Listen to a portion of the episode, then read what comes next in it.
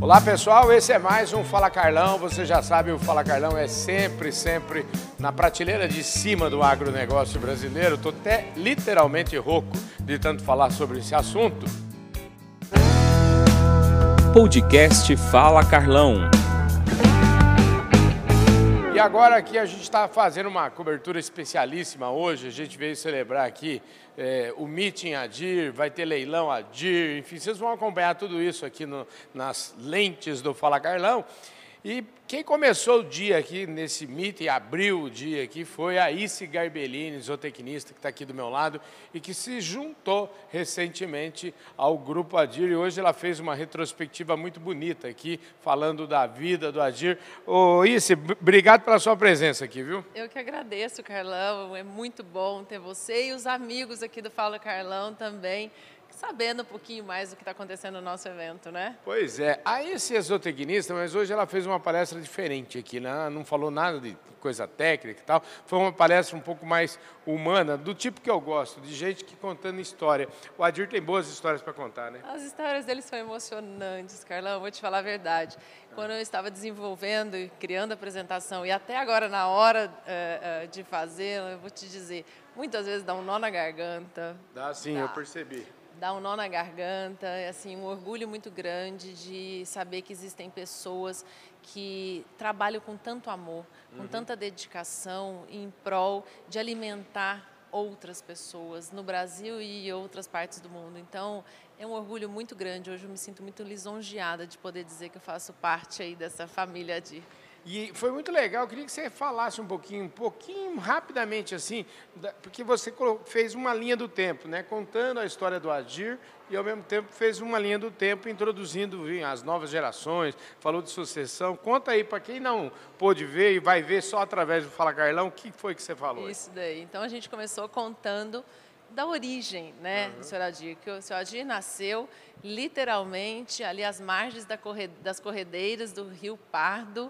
né, aqui no interior de São Paulo, e daqui o seu trabalho se desenvolveu para o mundo todo. Então, uh, foi um trabalho é, grande, árduo, baseado em critérios de seleção realmente muito sérios, uhum. que é a base do trabalho de seleção do Grupo Adi. Então, são, são 64 anos selecionando com muito critério. Uma coisa, já que você tocou nesse assunto de seleção, uma, um slide que eu adorei é o slide que fala das coisas que são é, permissíveis, e isso está, inclusive, no regulamento da própria BCZ. Mas aqui no Grupo Adir, esse negócio de permissível não existe, né? É. Ou, ou pode ou não pode, é né? Exatamente isso. Aqui aqui, se não estiver dentro do quadro das características ideais, não é para registrar. Aqui só serve se for ideal. Se não for ideal, não registra, automaticamente é desclassificado. E com o tempo, isso já nem acontece mais, porque são 64 anos é, utilizando só características ideais.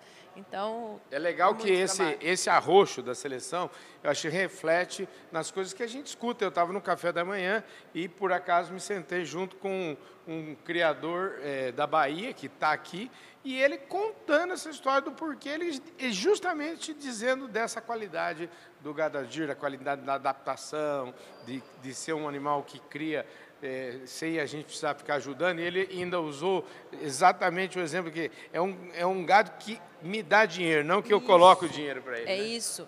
É, o Paulo costuma dizer muito isso.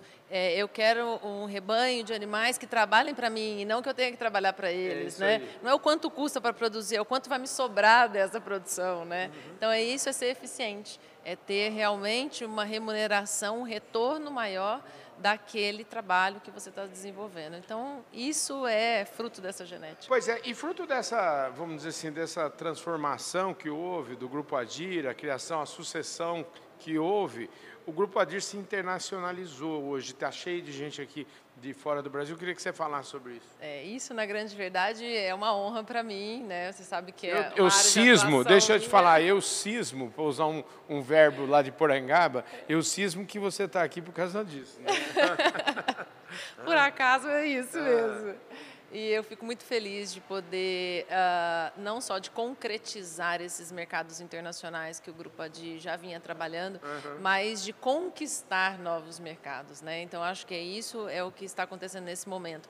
Então, o trabalho, é, especialmente na América Latina, ele já tem algum tempo, uhum. né? e aí a gente está intensificando. Então, hoje, agora nos últimos meses, muitos novos projetos é, na América Latina estão sendo desenvolvidos, são projetos que estão comigo, sendo desenhados e outros já em, quase em fase de implantação, mas novos projetos em África e agora interesse de Ásia e tal estão chegando. Olha então... só, e é isso que me interessa. Vou falar, Carlão, quer saber de olhar no para-brisa, viu? Eu sempre digo que olhar no retrovisor é muito fácil, é gostoso, é importante, inclusive, mas o para-brisa é que é o maior desafio. Fala um pouquinho desse desafio do futuro. É aí. isso aí, é o que eu disse. Olha, eu não vim aqui para poder trabalhar para o senhor Adir, para o Paulo, para a Vera. Eu estou aqui para poder trabalhar para as Marias, para a Carol, para a Patrícia, uhum. para a Renata, porque é olhar para frente, é saber aonde o Grupo Adir ainda tem para poder é, abrir mercado, trabalhar, inovar.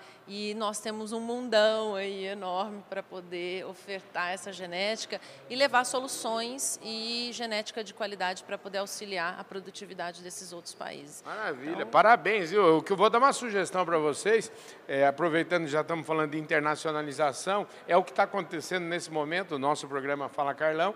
A gente já teve, nós estamos é, acabamos de celebrar aí semana passada 6 mil edições do programa Fala Carlão e a nossa meta é internacionalizar o programa. Nós já tivemos fazendo programa é, na Espanha, o ano passado fizemos a cobertura da COP 27 lá em Sharm el Sheikh no Egito, é, tivemos na Argentina já pelos últimos dois anos, enfim, países aqui na América Latina.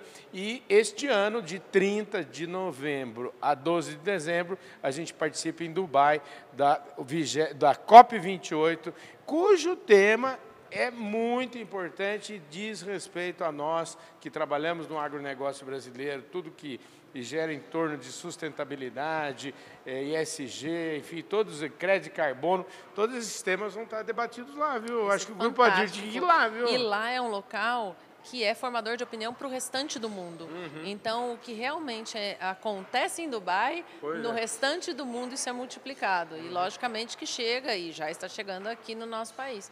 Então, é sim uma, uma oportunidade de olhar para frente. Pois né? é.